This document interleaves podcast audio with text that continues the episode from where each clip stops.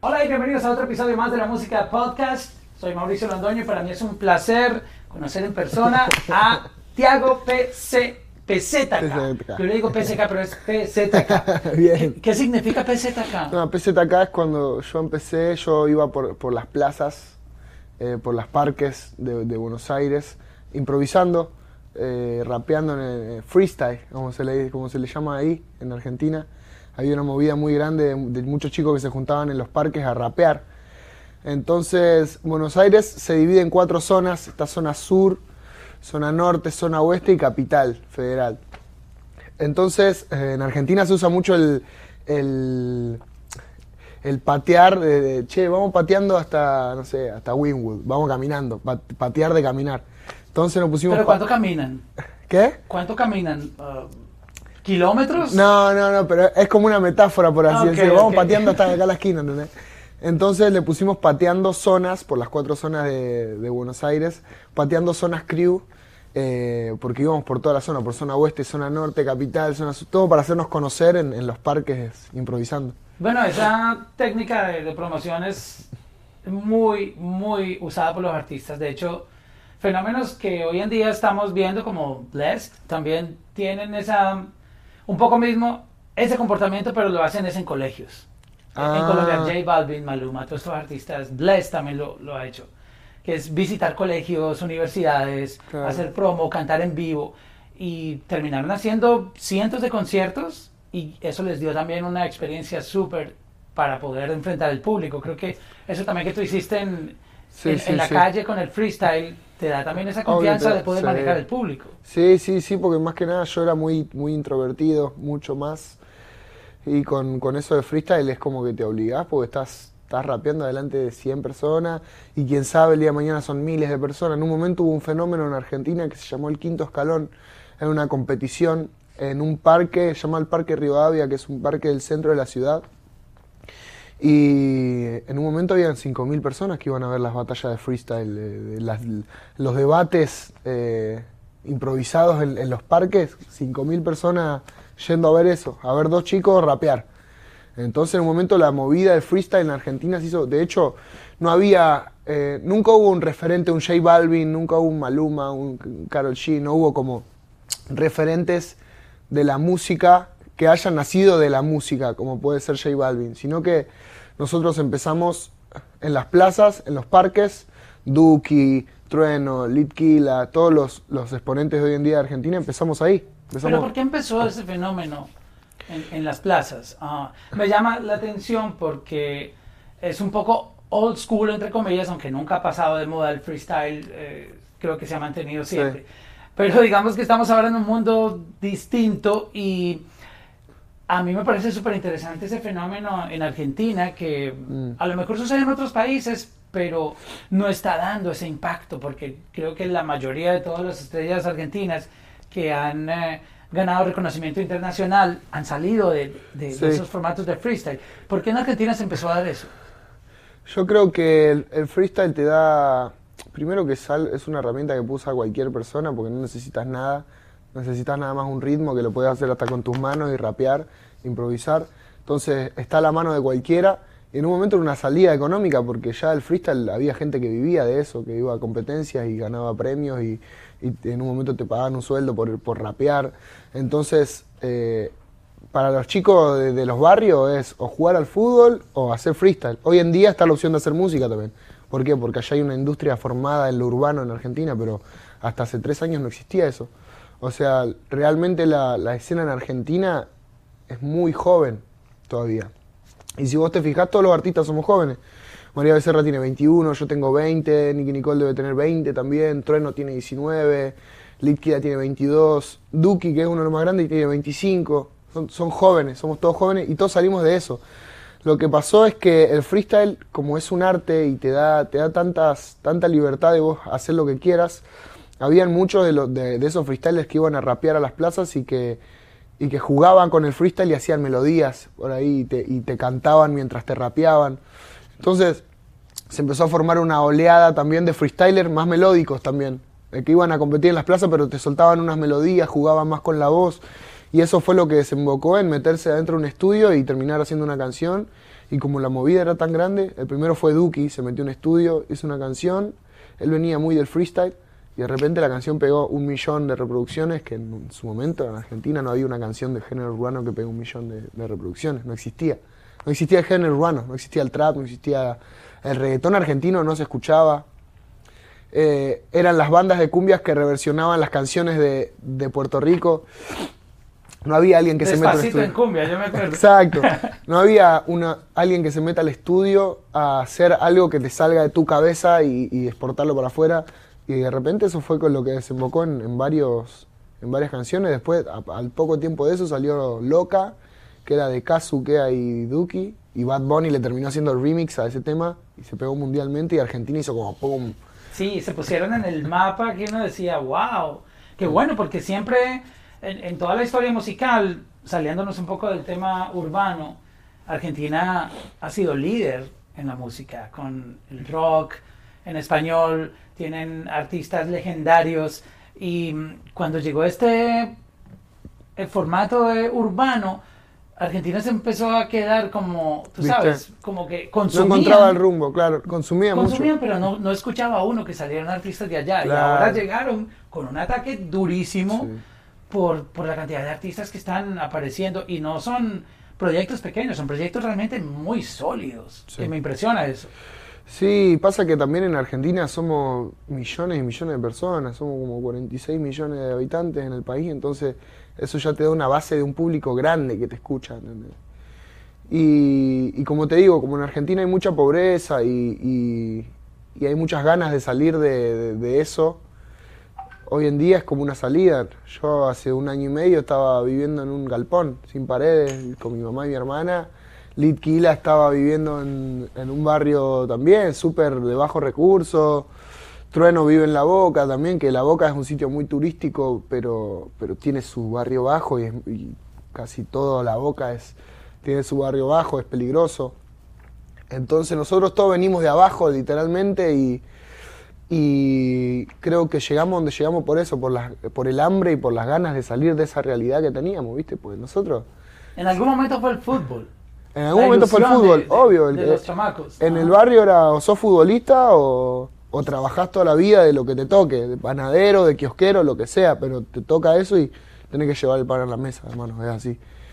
Hasta que, bueno, varios de nosotros pudimos salir del barrio a, punta de la música y hoy en día yo voy a mi barrio y los chicos quieren hacer música y los chicos quieren...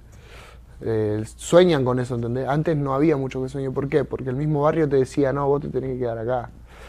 ¿Cómo vas a hacer música? Si acá no existe, el, no, hay ninguno que esté, que, que esté girando por el mundo haciendo la música que vos querés hacer.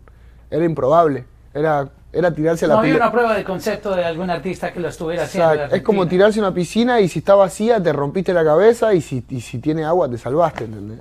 Y fue así, y fue tirarnos a la pileta, muchos nos arriesgamos, siendo chicos aparte. Y, y algunos nos salió bien y eso también dio motivación a muchos chicos que puedan salir del barrio haciendo música. ¿Qué te decía a ti que lo ibas a lograr? Y yo sentía que el que el que insiste, viste, el que está mucho tiempo haciendo algo, en algún momento alguna oportunidad se le da en la vida. Yo siento que si una persona está 40 años haciendo algo, en, esos 40 años una oportunidad por lo menos le habrá llegado. ¿Por qué? Porque estás todos los días concentrándote en algo, poniendo tu energía en algo, poniendo tu mente en algo, proyectando, soñando. Y sin embargo, o sea, aunque no parezca, lo estás atrayendo. Le, estás pidiendo al universo que te lo... Solo que a veces lo queremos en corto tiempo y no tenemos la paciencia, ¿no? Exacto. Pasa que, los, como dice la frase, los tiempos de Dios son perfectos. Por ahí si a mí me pasaba esto que me está pasando hoy en día hace dos años, yo no estaba preparado. Hoy en día estoy, estoy viviendo lo que estoy viviendo y lo estoy viviendo ahora porque ahora es el momento que lo tengo que vivir y porque ahora es donde tengo que estar preparado para hacer las cosas que estoy haciendo. Pero si las hacía hace, hace dos años no estaba preparado para esto a, lo mismo que si hoy, hoy mismo me decís, mañana tocas en el Madison Square Garden. No, pará. Yo soy un artista que creció en pandemia y que todavía le quedan por hacer muchos shows y por ganar experiencia y un montón de cosas que me tocan pasar, que las voy a ir viviendo con el tiempo y voy a terminar donde el destino quiera. Pero no hay que apurar los procesos, ¿viste? Es esperarlo y tener fe. Yo, la verdad que eran noches y noches llorando, pidiendo a Dios, diciendo qué va a pasar con mi vida, porque llega un momento donde tenés que trabajar y tenés que llevar el pan a la mesa, es así, la vida es así, no, no puedes estar viviendo de arriba toda tu vida. ¿entendés? Y para tu familia seguramente te veían, entre comillas, perder el tiempo en algo que no monetizabas. Claro, porque en, en un punto estaba todo el tiempo poniendo la energía en algo que no da fruto, no da fruto, no da fruto, pero es así, o sea, es cuestión de azar también. Hay gente que le llega el, el primer tema que saca, se, se pega mundialmente y hay temas que hay gente que tarda muchos años. Yo tuve, realmente estuve como cuatro años haciendo música. Eh, fue el- el- en el 2019 que, que me puse las, pil- las pilas al 100% con la música, que dije, bueno, voy a hacer todos los días, voy a hacer un tema, voy a practicar, voy a tratar de mejorar y mejorar y mejorar. Y, el, y el- a fin de año de 2019, no, a principio de 2020, fue que salió el Sola, que fue la primera canción que fue la que me explotó. Pero en eso- plena pandemia, wow. En plena pandemia, Que sí. es, es increíble. Creo que eres de esos artistas que el mundo no va a olvidar en términos de la transformación que tuviste en medio de un momento que estábamos viviendo que ni siquiera era para la música, porque el- cuando eso pasó, el primer pensamiento era, ¿y ahora qué? Um, no van a haber Claro. conciertos, los Claro. clubs están cerrados, no hay tours, no hay nada. um, pero es increíble cómo trae otra oportunidad de que nazcan estrellas, de que los artistas que estaban saturados de girar y girar y girar y hacer dinero, pero tenían su vida familiar vuelta un, un ocho, este, pudieron compartir con su familia y en este caso se le dan los sueños a personas como tú que estaba eh, intentándolo. Entonces creo que, que es un momento muy importante para la música. Yo creo que la pandemia va- escribió historia musicalmente por todo lo que llegó a pasar y todas las oportunidades que trajo. Y, sí. Es increíble. Y tú te volviste súper famoso, la- tu música conectó aún sin cantar en vivo, porque Sí. no, no podías hacerlo. Yo viví por primera vez hace dos semanas eh, lo que fue tocar en vivo por primera vez en un festival en México, en el Coca-Cola Flow Fest. Y fue adelante como de 15.000 personas más o menos. La verdad que fue una experiencia única porque fue en otro país y, y la gente sí sabía los temas y los gritaba y los Hasta coreaba. el challenge lo bailaban. gente con carteles, con... La verdad que fue una... Ya cuando pisé, puse un pie en México, me acuerdo, yo llego a, a México al, al aeropuerto, estoy agarrando las maletas y me acuerdo que mi manager estaba afuera esperándome y le mandé un mensaje, le dije, aunque sea hay una persona esperando afuera del aeropuerto o algo así, eh, me dice, sí, hay, hay como 20 personas, me dice, ¿viste? Él estaba del lado afuera. Hay como 20 personas, dije, wow, 20 personas me vinieron a ver al aeropuerto, qué locura, estoy en otro país. Cuando salgo, hermano, un vallado, y habían como 170 personas Wow. con carteles, con regalos, con cosas, y fue como la primera imagen de haber visto la cara a, a- a gente que, que por ahí era atrás de una pantalla todo el tiempo, ¿entendés? wow.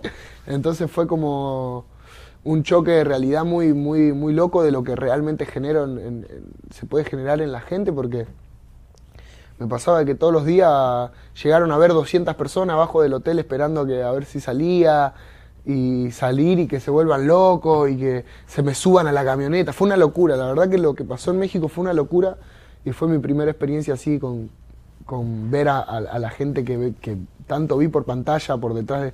Porque al fin y al cabo ves un número, ves, ves gente que te comenta todo, pero no le ves la cara, no ves Sí, la emoción, La experiencia ya. la experiencia por primera Real. Y hace dos Wow. semanas fue, hermano. Hace nada. O sea, tú estás apenas empezando, Empezando a, a ver. a disfrutar de los frutos de todo el trabajo que hiciste y de conectar con el público. Es, es increíble eso. Hay una película que, que acaba de salir que se llama Cato. ¿Qué significa Cato? Eh, Kato es el nombre del personaje principal en realidad. ah, ok. Es, eh, yo hago el protagonista. Porque esa, esa no se ha estrenado todavía, eh, by the way. Apenas se va a empezar a estrenar en Colombia, en otros países, Sí. pero se estrenó en Paraguay en, y en Se estrenó Argentina. en Paraguay, creo que en Perú, en Chile, en Argentina. es la- hoy en día es la película número uno así de, de- de- en venta de tickets y demás. La verdad que, que está siendo una locura lo que pasó con la película. Fue, fue, fue mucho sacrificio porque yo no soy actor y de repente que me, me llamen para hacer un protagónico es un montón. Wow. Y, y aquí es cierto que te tocó hacer hasta un- una escena sexual ahí. Sí, todo, todo lo que te puedes O sea- imaginar. Me pegaron, me- todo, todo lo que vos te podés imaginar que... O sea, que- te, te estrenas como actor, algo que es nuevo para ti, y te ponen to- el 360 de Sí, todo lo que sí. tiene que hacer un actor. De wow. hecho, yo el, el- el primer día de, de filmación que tengo eh, era una escena justo muy fuerte porque obviamente las, las películas no se filman cronológicamente como va el guion, sino que eh, es como un rompecabezas. De repente el primer día podés estar filmando la escena final, ¿entendés? De la película. Eh, no va en un orden. Entonces yo el primer día que llego justo era una escena muy fuerte y me hicieron llorar como seis horas adelante de la cámara.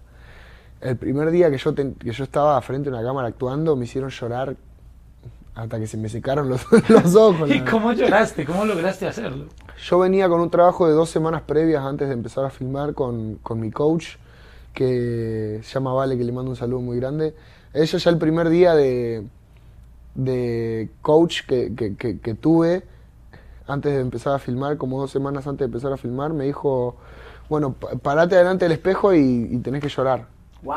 Y yo le dije, no, pero ¿cómo? ¿Por qué voy a llorar? No, no, no, no me sale, no sé. Me dijo, mira, tenés que llorar porque vas a tener que llorar mucho en la película y vas a llorar delante de 40 personas con cámaras y con cosas y vos tenés que dar la talla y tenés que hacerlo pues sos protagonista. Entonces me enseñó varios métodos, así que son... Enséñame uno. Y no, mira, en realidad están muchos métodos, hay algunos que realmente te lastiman, como puede ¿La ser... cebolla? ¿No lo usaste? No, no, no, no. Hay algunos que te lastiman, como, como puede ser pensar en algo que realmente te duela, ¿entendés? que se murió tu perrito y pensar en eso. Esa es como lo que no se recomienda hacer, porque realmente te termina afectando a vos como, como persona, ¿viste? Eh, pero a mí me enseñó a actuar con verdad ella, como, como que, no sé, no, no sé cómo explicarte, pero cada vez que, que, que se prendía la cámara, lo que estaba pasando ahí era real, ¿entendés? Para mí era una situación O sea, real. lo- lograste penetrar en el personaje, Claro. en la situación. Claro, como que, hermano, yo han- hay escenas que son muy fuertes, pero yo veía lo que estaba pasando y, y me largaba a llorar desconsoladamente.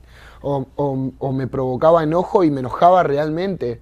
O, ¿entendés? Entonces, eso es actuar con verdad, se le llama actuar con verdad, porque estás, estás actuando con lo que te pasa realmente, ¿entendés? Pero vos tenés que lograr una un nivel de concentración en tu mente de creer, de creerte vos mismo que lo que está pasando acá no es real, pero a la vez sí es real, ¿entendés? Porque son Pero actores, ¿Te pero ayudó un poco que también la historia tenía un poco que ver con música? obvio, obvio, obvio, eso, eso me, me aflojó bastante porque no es que me metí en la cabeza de un asesino serial y tuve que, sino como que dentro de todo en la película soy yo, el personaje tiene mucho de mi personalidad, tiene mucho de, de mi realidad, de mi vida también, es un pibe que vive en un barrio bajo, en una villa, como decirte una favela, eh, vive con la mamá y con la hermana, yo vivía con mi mamá y mi hermana, vive con la mamá y con la hermana y él se quiere dedicar a la música. Y en el medio pasan un montón de complicaciones y, y la verdad que eh, la trama de la película me llevó a actuar con verdad porque eran muchas cosas que tenían similitud con mi realidad. Oye, tu mamá es la presidenta de tu club de fans, yo no sabía eso. O sea, Sí. pero, pero ella, ella es parte de tu management o, o cómo se vincula al proyecto? No, ella lo hace porque, porque es, mi, es mi mamá y es mi fan, es mi fanática. Ya desde, desde antes, cuando yo iba a competir a, la- a las plazas, ella, cuando yo tenía una competición importante, iba con banderas y juntaba cinco, cinco o seis chicas que me... Eh, Y es verdad lo de los el club de fans que tiene varios grupos de WhatsApp. Sí, y- sí, y eso es los- verdad, tiene varios grupos de WhatsApp Y, y, los y administra. los y- y administra. textea con Pasa ellos. que imagínate que para un fanático que esté hablando la mamá del artista es como res- respect, ¿entendés? Ajá. Porque los fanáticos, mi mamá le dice, che, no publiquen esto. Y les pone Sí, eso en el grupo y ellos como, ok, mamá. ok, perdón, habló la mamá, listo. ¿Entendés? Entonces ella tiene, sabe que tiene como esa palabra y ese peso en la palabra que, que La los fanáticos- autoridad. la autoridad. Y a ella le gusta realmente, porque ella, como toda madre, está orgullosa, ¿viste? Y, y es fanática también, porque a ella le gusta la música. Ella siempre fue muy fanática, así de... Me acuerdo que hay una, una mujer de Brasil que se llama Yuya. Yuya que ella... Pero Xuxa, la de toda la vida, Yuya, la- Yuya, la la, de toda- la rubia. Ok. la- y ella era muy famosa. Muy, ¿El show de Xuxa? Sí, el show de Yuya. Y mi mamá era fanática de Yuya y, y cada vez que Yuya pisaba Argentina le íbamos a ver al aeropuerto. Y ella siempre tuvo esa, esa, ¿Te esa llevaba garra. a ti? A mí me llevaba. Y ella siempre tuvo esa garra de fanatismo. Y hoy en día, imagínate que le esté pasando con su hijo, es, debe ser una locura para ella. Y nada, yo me la llevé para México, la llevé a ella, a mi hermana. Fueron a ver el, el recital en México, la llevé para Cancún también de, de vacaciones. Así que poder compartir todo esto que me está pasando con, con ellas, que son mi cable a tierra, la verdad que. es Qué bonito, qué bonito eso. Tú le hiciste una canción a tu mamá, la, letra eh, fue inspirada en ella. Cuéntanos un poco esa historia. Esa fue la, canción que me impulsó, que fue la, canción... En realidad pasó esto, yo, yo escribo una canción para mi mamá que habla de la violencia de género y, y como de la historia de mi mamá. Entonces yo le muestro, me acuerdo que ese día escribí la canción y fui a mostrarle a mi mamá, mi mamá trabajaba cerca de mi casa, entonces fui corriendo al trabajo a mostrarle la canción y ella se puso a llorar, viste, muy fuerte. Y yo dije, wow, qué loco que, yo con algo que haya escrito yo genere algo así, viste. Y se lo mostré a un par de amigos, también se pusieron a llorar, como que les tocó el tema, viste. Y dije, wow, qué loco estar generando algo así con mi música. Y después yo le dije a mi mamá que, que lo quería sacar y con el tiempo ella me dio el ok. Me dijo, o sea, al principio me dijo que no y después ella misma me terminó diciendo que lo saque. Que si, que si era un descargo para mí que lo haga.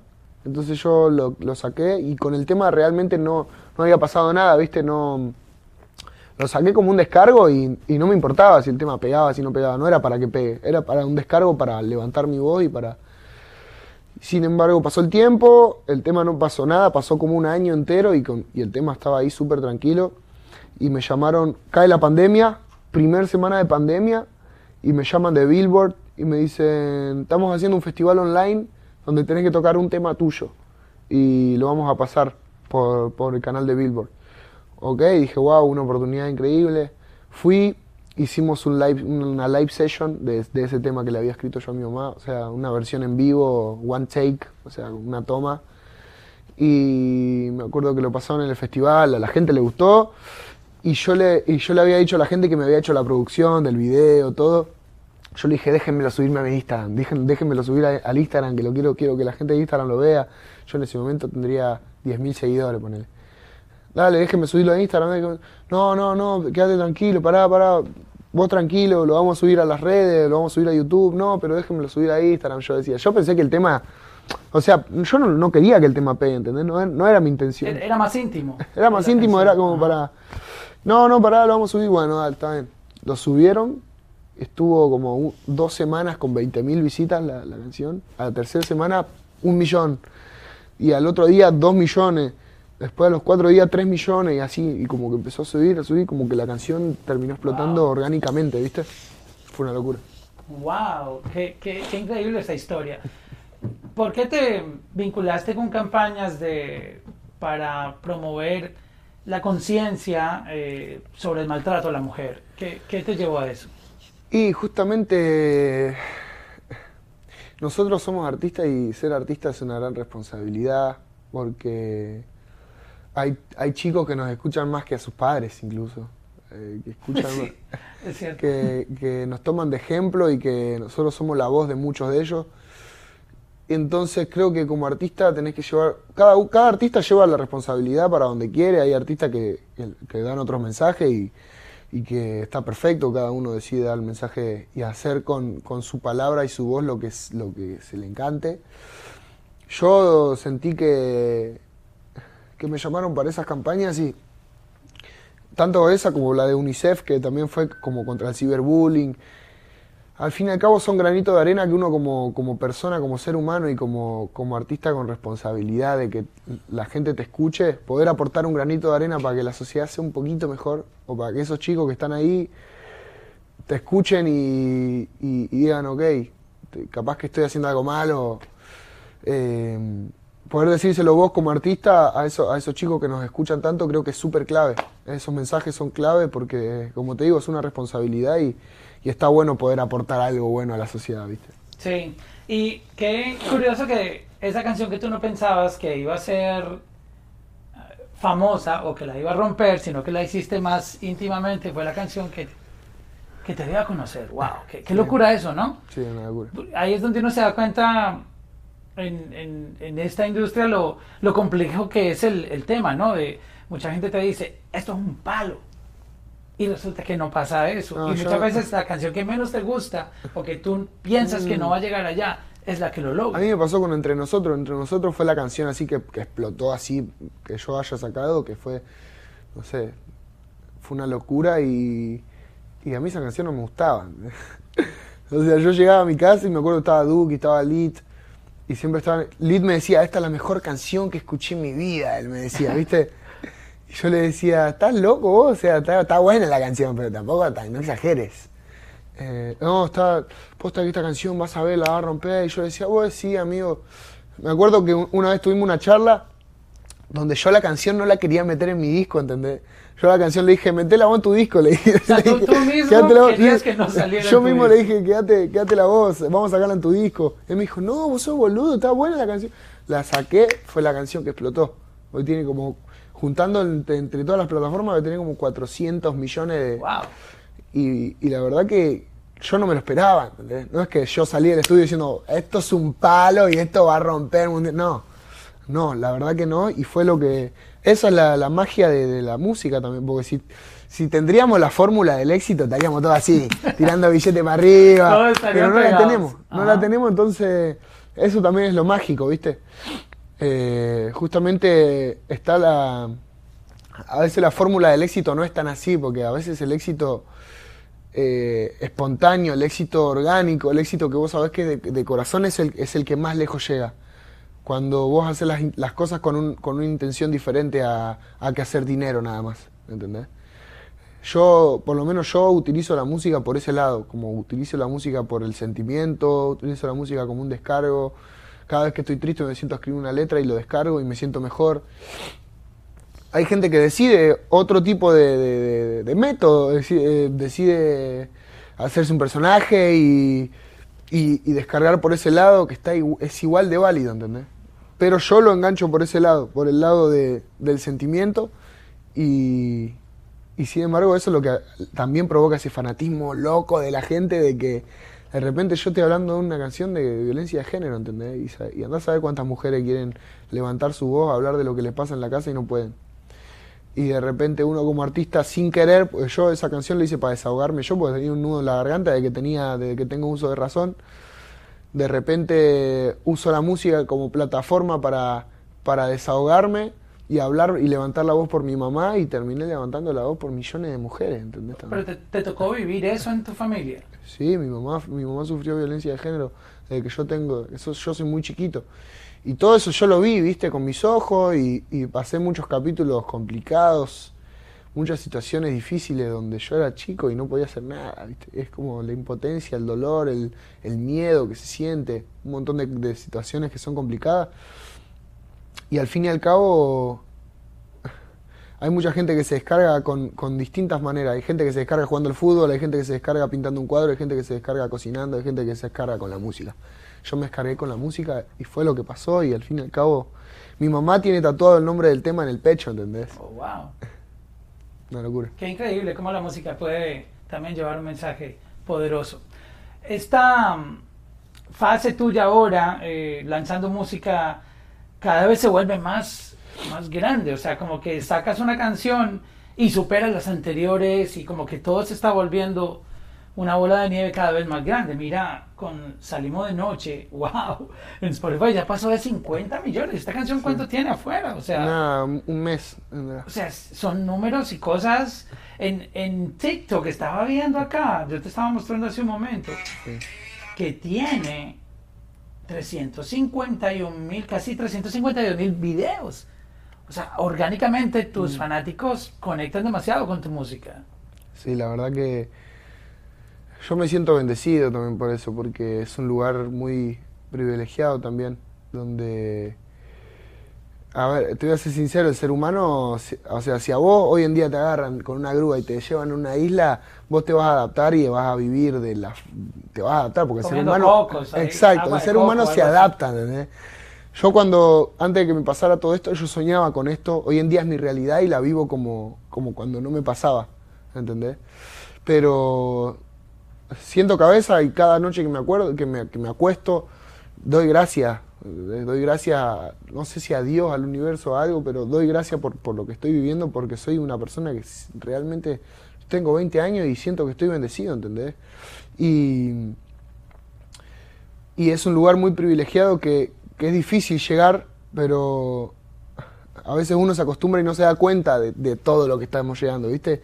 Y de repente veo y hermano, son millones y millones de personas que hoy salgo a la calle acá en Miami, salimos hace un ratito y me reconocieron un par, un par de personas. Las personas que me crucé, me, todos me pidieron fotos. Wow. Y yo no lo puedo creer porque yo vengo de Argentina, de un barrio que nada que ver, ¿entendés? Con Miami. Es como muy, muy loco de repente estar en, el- en, en- en la otra cara del mundo y que la gente te reconozca por lo que uno hace, ¿viste?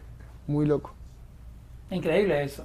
¿A ti te gusta el, el tema de- de- del rap y tienes esa influencia? De hecho, mencionas a Tupac Shakur en, en tu nueva canción, pero tú no estás en esa onda de cadenas, ah, el fronteo, como se le dice. este, ¿cómo, cómo es esa parte tuya? ¿Te, te gusta eso? O, o- o- yo, yo te veo como un chamaquito muy bien, ah, con los pies muy, muy bien puestos en la tierra porque tienes muy pocos años y me siento hablando con una persona súper madura mentalmente, o sea, como que no sé si es todo lo que te ha tocado vivir que te ha hecho como madurar como hombre también. Sí, obvio. Creo que, que, que más que los, los años de uno habla también las vivencias, ¿viste? Como que yo, yo de repente a los 15 años tuve que hacerme cargo de mi, de mi mamá y mi hermana, ¿entendés? Y tuve que agarrar mis bolsos e irme y, eh, a lo que me dé el destino, ¿entendés?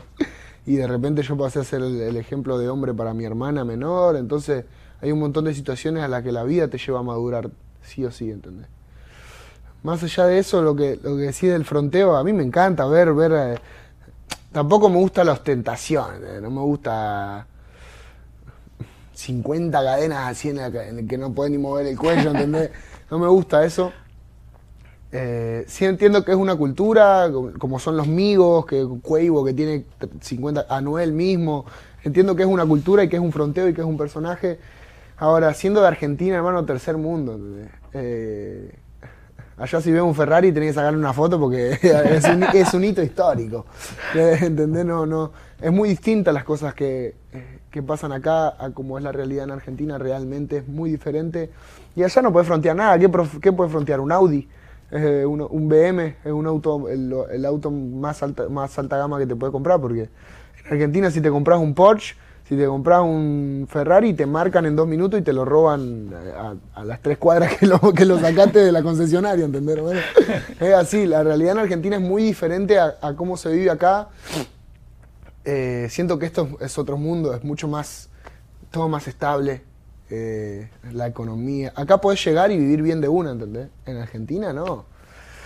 Eh, entonces, el fronteo no existe en Argentina. Vos tenés, en Argentina no existe, no podés ir un Gucci, no existe, no podés ir un Louis Vuitton, no existe. ¿No tienen tienda? No hay tienda de Prada, no hay, en Argentina no hay, todas esas cosas se fueron hace años. Entonces, Wow. eh, eh, Duki ahora, yo, yo me compré, hace poco me compré una carterita Gucci y fue la primera, la primera cosa que me compré yo en una, en una, en una tienda Gucci y me sentía, wow, hermano, me siento Anuel, ¿entendés? Porque tengo una Gucci, guacho, ¿qué?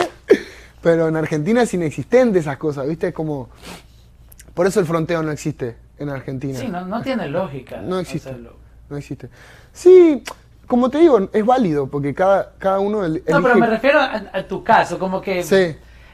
tú- estás más y tienes todavía, tú vas a tu barrio, tú todavía compartes Claro. con tu gente, entonces es como que no. No, ¿para qué voy a ir con un reloj de hora a, la- a mi barrio? Eso es como. Yo siento por lo menos que eso es faltarle el respeto a mi, a mi gente, a la gente de mi barrio. Entonces, si yo voy con un reloj lleno de BBS a mi barrio, es faltarle respeto a la gente porque hay, hay gente en mi barrio que, que, que, que, que el vecino de al lado te pasa una taza de ropa que comas, ¿entendés? O, si, o se te corta la luz, no hay luz, y puedes estar una semana sin luz, muriéndote de calor en el verano y te tiene que pasar luz por un cable el vecino al lado. Entonces, no me puedo caer con un Porsche a mi barrio, ¿entendés? Yo tengo que viajar en el mismo colectivo que viajé siempre, en el 501, que es el, en el tema Contreno, de hecho, estamos arriba de un autobús, que es el 501, ese es el autobús que yo me tomé toda mi vida para ir a mi casa. De, de mi casa al, al parque a rapear y del parque a volver a mi casa con 13 años.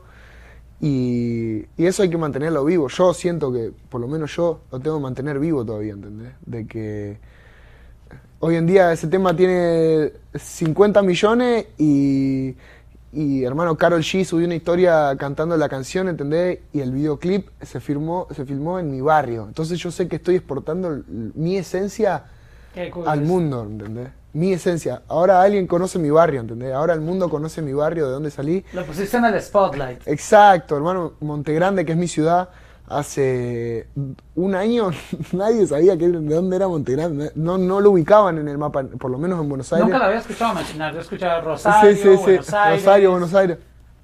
Ahora, por lo menos en Capital Federal, ubican dónde es Montegrande gracias a, a los pibes, boludo. Eso es clave. Me hablabas un poco ahora que mencionaste a Carol G que mm, hay algunos artistas que ya empezaron a, interactuar contigo, este, hablar. Eh, me, me, comentabas hace un momento que Faye te gustaba demasiado. Sí. Estás como chequeando muchísimo. ¿Has, ¿Has, ido a, a Colombia? ¿Has tenido la oportunidad de, ¿O, tienes planes de ir a, a, Medellín, por ejemplo? De hecho, el, el, año que viene vamos a ir para Colombia, ya, ya está como seteado para ir, porque en Colombia bueno, yo justamente hablaba con Big One. Big One es el productor hoy en día, después de Visa Rap, que obviamente ya pasa a ser como artista también Visa Rap. Productor, productor, Big One es el número uno para mí. Y él se fue con FMK, que es un compositor, se fue a Colombia, se fue a Medallo a, componer y, me contó cómo era la movida, la, cantidad de estudios que hay ahí, eh, la cantidad de música que se mueve, compositores, artistas. Y la movida que pasó en Medellín, porque es histórico, hermano. O sea, también si J Balvin no hubiera traído todo, toda esa movida de Colombia a... Eso es un ejemplo para nosotros, ¿entendés? Todos nosotros vivimos en Argentina. No hay, uno de, no hay una artista argentina que viva en Miami. Emilia es la única que vive acá en Miami. Pero si J Balvin no se iba a vivir para Nueva York, si no se, si no se venía a vivir un tiempo para Miami, Colombia no se, no, no se sabe si iba a llegar a lo que llegó. Porque, ¿qué pasa? Exportó lo, exportó el sonido colombiano, lo exportó mundialmente. ¿Por qué? Porque vino acá, que es donde se comercializa todo y se, y se expande para el mercado mundial. Entonces yo creo que eso es un gran ejemplo. Colombia es un gran ejemplo de, porque realmente en Puerto Rico creo que de lo latino era la única la única puerta a, lo, anglosajón, Porque Puerto Rico el, tiene, tenía a Daddy Yankee, que era el número uno, tiene a Bad Bunny, que es el número uno, y temas con mil millones de reproducciones, y en Argentina es imposible, ¿entendés? Colombia, siendo un país del cono sur, logró eso, porque Puerto Rico, si bien es latino, es una colonia estadounidense, entonces está conectado con Estados Unidos, cada, cada view y cada escucha de Spotify cuenta en el billboard de, de Estados Unidos, cada escucha de Puerto Rico. Entonces, tú sabes del negocio. Sí, entonces, entonces tiene, tiene una, un brazo extendido que, que, por ahí en el cono sur no tenemos. Y, creo que Colombia fue un gran ejemplo en eso. Colombia fue el ejemplo de, de exportar para afuera y hacerlo mundial. Porque J Balvin es, una de las figuras más, más grandes del mundo. ¿eh? O sea, lo conocen todos los artistas mundiales, son amigos de él. Entonces eso es un gran ejemplo para nosotros de que como, como artistas hay que aprender a salir de, nuestra zona de confort también. Oye, ya terminando y hablando de, tu nueva canción, eh, tiene unas barras durísimas. Eh, por donde tú caigas en la letra encuentras, encuentras barras muy interesantes. Eh, me siento Román Riquelme, la boca viene a buscarme. O sea, le, revuelves también esa pasión del fútbol que hay en Argentina. Sí. Um, y la gente está utilizando mucho la parte de Tupac Shakur. Déjame contarla aquí en la. Me hace sentir Tupac Shakur, baby Tupac Shakur, sí. Es, la gente le gustó mucho esa, esa, parte, de la canción. La verdad que está buena esa parte de la canción. Nos gustó cuando la hicimos en el estudio. Dijimos, oh, está buena esta parte. Y la verdad Pero que sí. eso fue la misma gente que empezó a buscar ese pedazo de la canción en, en, en TikTok, por ejemplo, y empezaron a hacer su, sus videos. Sí, lo que pasó en TikTok, yo vi un chico que se llama Tommy, que él, nada, subió video de que él tenía una enfermedad y que le gustaba mucho la música, que, quería que para ser feliz, viste, que él, para no concentrarse en las cosas malas que le estaban pasando, que él quería que el video ese me llegue a mí. Y a mí no me lo pasó nadie el video. Yo estaba en TikTok así y vi el challenge y no sé, como que me causó ternura, me causó como algo en el corazón, ¿entendés? Y dije, me acuerdo que eran las, como las 6 de la mañana, yo estaba así tirado en mi casa, estaba viendo una serie y dije, voy a hacer el challenge, boludo. Lo hice. Lo hice, pero sin ninguna intención. Yo lo hice para que él sea feliz, ¿entendés? Para subírsela a él y que se levante y vea el video y digo, wow. De repente lo subí al video y me levanté al otro día y tenía como 6 millones de vistas el video. Y dije, what the fuck. En este momento tiene 38 millones de, views. Y esa parte del tema que, que en realidad fue gracias a Tommy, que Tommy fue el que hizo el challenge. Gracias al challenge de él, el Ah, tema ok, se él es el que tiene bailando a todo él, el mundo. él es el, él es el que inventó el challenge. Oh, yo, lo, yo lo vi ahí y después yo dije, ah, voy a hacerlo, voy a hacerlo yo también. Lo hice yo y a partir de eso se viralizó. Pero él es el ahí, creador. ¿verdad? Ahora pasó en México, en México de repente su- eh, me hace sentir Tupac Shakur y la gente hacía la manito del challenge y hasta yo lo hice, yo arriba del escenario hice el challenge mientras cantaba, ¿entendés? La verdad que... Eso es lo bonito, que Sí. la misma gente toma Claro. como la iniciativa cuando le gusta una canción. Pues mi parcero, de verdad que me, me encanta esta conversación contigo. eh, estoy impresionado de, de ver cómo una persona tan joven tiene una mentalidad, tú sabes. Um, tú, tú eres un ejemplo, porque a esa edad, bro, yo estaría loco con la fama que tú tienes. Este, el futuro que tienes como artista, yo a tu edad, bro, yo, yo no estaba, yo no estaba listo para eso, créeme. Y en tu madurez mental, yo, yo, yo puedo decirte, o sea, no, no soy brujo ni nada de eso, pero se te siente que tú estás listo para, para enfrentar esto. Gracias. O sea, ya lo digo yo, en mis 20, bro, estaría perdido, perdido. Y verdad que admiro eso de ti porque ti- tienes esa, o, o al menos, no sé si aquí te estés haciendo el niño. No. bueno. Pero, No, no, pero si puedo si sentir, si sentir vamos a tomar algo después. Ah, ok. Pero puedo sentir que tú, eh, o sea, estás muy bien parado. Y creo que también tu familia te ayuda mucho en, Sí. en aterrizar, ¿no? Obvio, eso es clave. Yo a- de a- haber venido de Cancún con mi mamá y mi hermana, para mí fue un respiro. A ver, mi mamá no conocía el mar, ¿entendés? Oh, Y de repente conoció en Cancún, hermano, el agua transparente, Cristalina, cristalina. En Argentina las playas son... No te puedes meter, salí con tres ojos si te metes. te metés con dos ojos, salí con tres. El agua fría, todo marrón. Amo Argentina, pero no se compara con Cancún, ¿entendés? Y mi mamá fue ahí y conoció a mi hermana también. La verdad que, que, que- vivir esas cosas junto a ella son lo que me hace sentir bendecido porque vos pensás que sin el apoyo de mi mamá, si mi mamá no me hubiera, me hubiera dicho, no, vos te quedás acá porque vos tenés que trabajar y vos tenés que estudiar y si mi mamá se hubiera puesto en ese papel, yo hoy no estaría donde estoy. Entonces gracias a ella también es esto, ¿viste? Que Dios la bendiga, bro. Gracias por estar aquí. Gracias, papá.